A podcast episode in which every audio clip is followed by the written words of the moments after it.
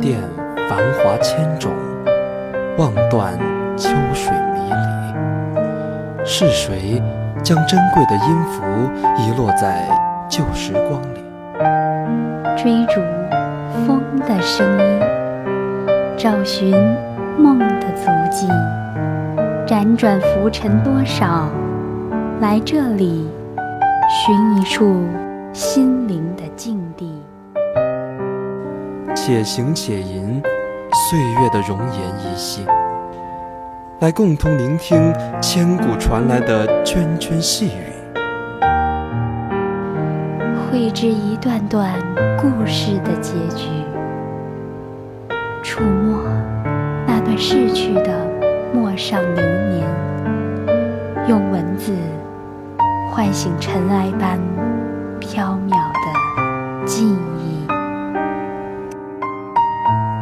心。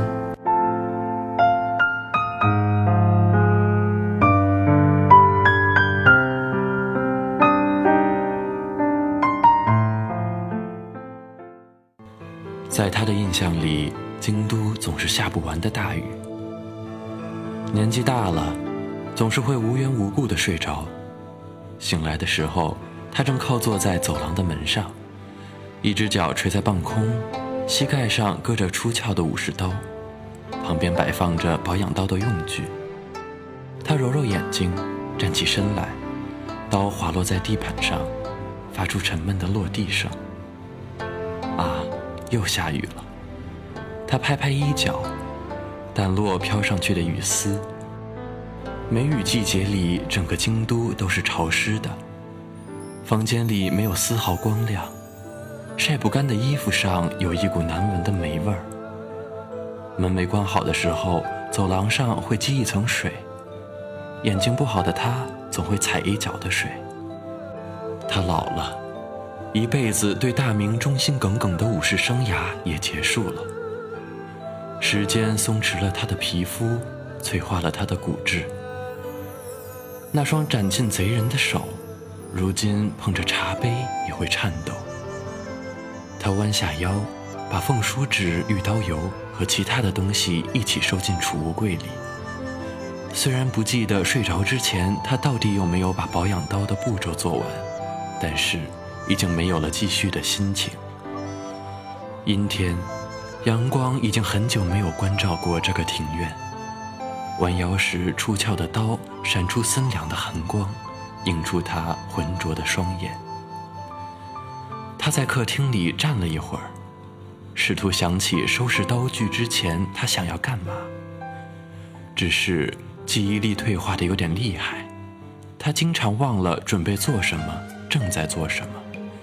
要看书时，不记得看的是哪本；削土豆的时候，不记得自己是要做味增汤还是咖喱饭。这次也毫不意外地忘记了自己的目的。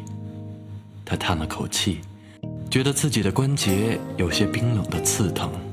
过去的那些年里，他为大明出生入死，手下沾过无数人的鲜血，在泥泞的风雨里厮杀。吼叫着将刀送入敌人的心脏，敌人叫他妖怪，听到他的名字就闻风丧胆。大约不会想到这个冷酷的武士年老后会是一个患有风湿痛的糟老头子。他将碎发拢到耳后，蹒跚着步子走向仓库，嘴里念叨着：“暖炉，暖炉。”虽然自从大明把这个房子赐给他，就再没有第二个人住过，仓库的杂乱还是超乎他的想象。晴天的时候稍微打扫一下好了。他脑子里冒出这样的念头，脚步径直走向角落里的一个箱子，箱子是檀木的，凑近了还能闻到好闻的香气。比较小，约莫尺许，落了一层灰。尘埃下能看见隐隐约约的曼陀罗花纹，他用袖子擦了擦表面，又用颤抖的手指一点一点地将灰尘拭干净。这是他平生最爱的人留给他的锁，是不相称的长命锁的样式，钥匙小而精巧，他的手指在这个时候显得非常灵活。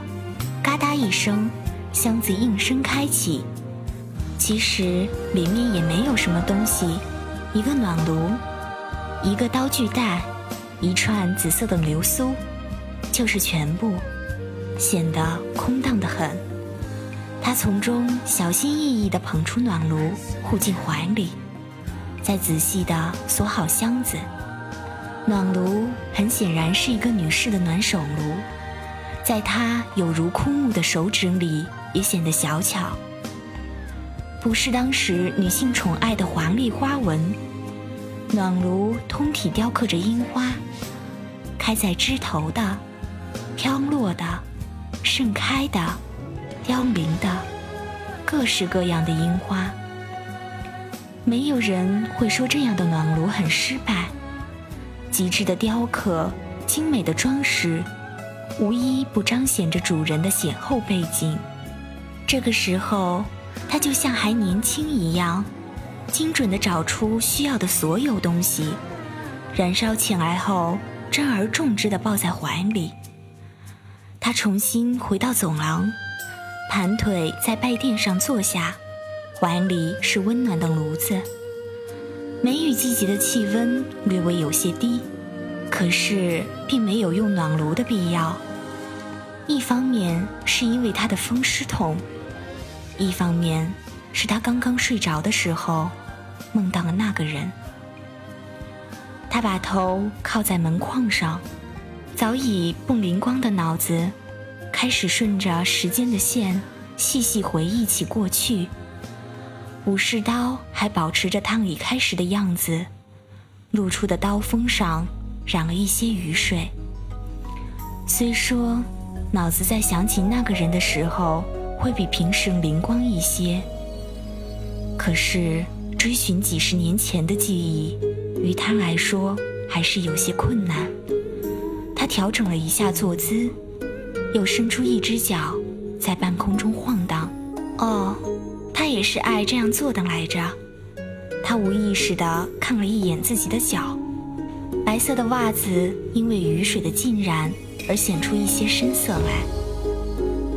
喂，神奇君，你为什么要一直低着头啊？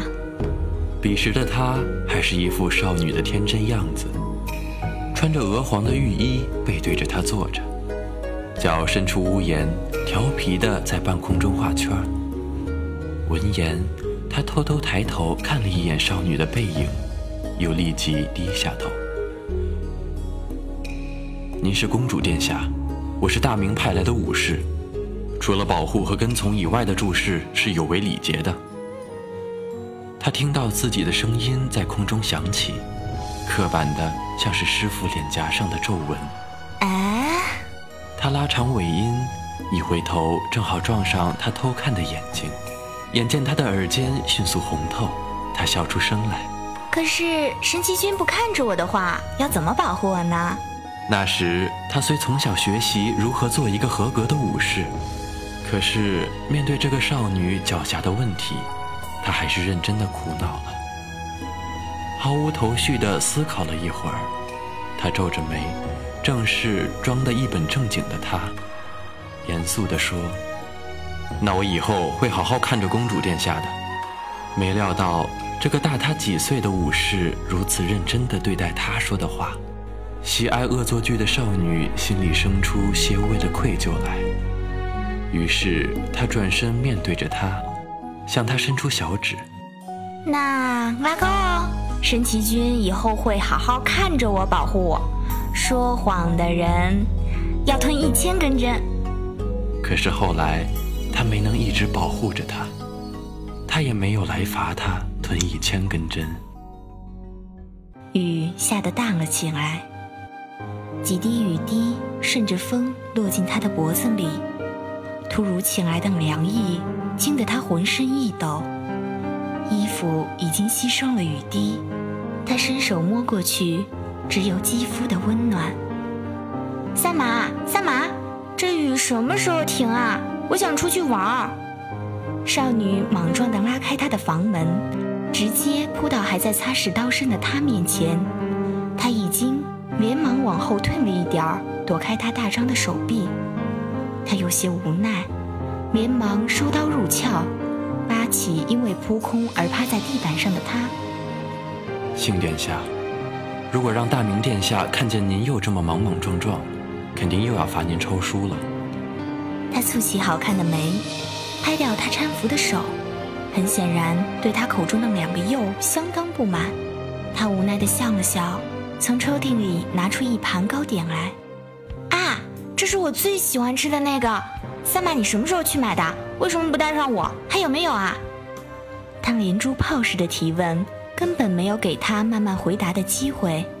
不过，他也习惯了这种朋友式的相处模式，把盘子往他面前推了推。昨天上午雨小点的时候去买的，那个时候殿下您在睡觉，因为下雨，店家没有做很多，所以没有了。他好整以暇地看着沮丧的情绪堆满少女满脸，随即又被糕点的美味感动而露出的满足替代。他失笑。为这个单纯好哄的公主，按照以往的情况来看，梅雨大约还有两三天。公主何不在这段时间里读读书，或者陪陪大明殿下？可是书院里的书我都看完了呀，看第二遍什么的，不是太浪费时间了吗？对了，三马叫我申清流吧，这样我也能保护你了呀。谢谢公主好意，不过。武士如果连自己都保护不了，是没有办法保护殿下的，所以殿下就由我来保护好了。您只要开心的笑着就好。可是后来他发现，就算他的神清流天下无敌，也于事无补。炉子里的炭烧完了，他起身重新填满，回来时带了一壶清香的绿茶。这么容易亮，他用的时候是不是随身带了很多炭？他的父亲不是一个英明的领导者，将领土交给他弟弟的时候已经内忧外患。新任大明殿下派人去和攻打的邻国谈判，使者带回的结果是对方的太子要求与公主联姻，届时会停止进攻，并为平息内忧而提供帮助。那天听到消息的他，和大明狠狠地吵了一架。回来后，几乎把房间里能砸的东西都砸了。他结束皇宫的巡视去找他，入眼是狼藉的房间。他穿着华丽的十二单衣，跪坐在一片狼藉中。烛台被他扔了出去，所有的侍从都被喝退，房间里漆黑一片。他站在门口，只能看见他苍白的下巴。萨玛，你过来。他开口，原本清脆的声音沧桑，好似老妪。他心里痛极，却毫无表情地跪坐在了他面前。他终于肯抬头，露出了一张憔悴的脸，应该是大哭了一场。他眼白满是血丝，眼角还有未干的泪痕。他似乎是想扯出一个笑容来，只是不知道那笑容比哭还令人心碎。三妈，我不想嫁给那老狮子太子。知道我想嫁给谁？三妈。你娶我好不好？我不当公主了，我当你的妻子，好不好？好不好？公主，我知道了，你走吧。他顿了顿，向他重重的磕了头，随后毫不拖泥带水的离开。那华丽的十二单衣，他见过。是她的嫁衣。她母亲嫁给上任大明的时候，穿的就是那身衣服。谁也不知道她母亲到底幸不幸福。她只知道，从此以后，她不会幸福。一整晚，他在自己的厢房里低声唱着一段他不知道的唱词。一整晚，他紧紧握着自己的刀，指节泛白。浮华梦，三生袅袅，姻缘无终。虽康恋，何必重逢？熙攘声声，谁当逝水东流身婚服，很好看。他从没想过要娶她。他将暖炉往怀里揣了揣，似乎这天气有万般寒冷。他一直在想。如果和他有关的记忆能不那么清楚就好了。他揉了揉酸疼的脖颈，拿起手边温热的茶杯啜饮着。这温度让他想起一些柔软的东西，比如冬日早晨的被窝，比如无意碰触到的手，比如一个吻。他出嫁的前一天晚上。他意外地睡得很沉，而意识却清醒着，不肯睡去。他感觉到了很多东西，被打开又关上的卧室门，近在咫尺的小声啜泣，无助不舍的脸颊轻触和蜻蜓点水的亲吻。他分不清是现实还是梦境。几十年后。依然如此。他忽然感觉指尖一阵灼烧的疼痛，才发现炉子里放了太多燃烧物，过高的温度灼伤了他的手指。他不甚在意地甩了甩手指，烫伤的地方紧贴着冰凉的刀面。雨不知道什么时候停了。没有淅淅沥沥的雨声陪伴，她忽然觉得有些孤单。她嫁过去的十几年后，因为身体不好过世，她的这辈子也只有刀相伴。刀具袋是他做的，流苏也是。他眨眨眼，搂紧了怀里的暖炉。梅雨季节里。风湿疼得他浑身颤抖，或许也是因为别的。神奇萨玛叹了口气：“信他。”今天的文心到这里就要和大家说再见了，感谢大家的收听，感谢导播团子，感谢编辑梦辰，我是播音蓝山，我是播音清轩，下期节目我们不见不散。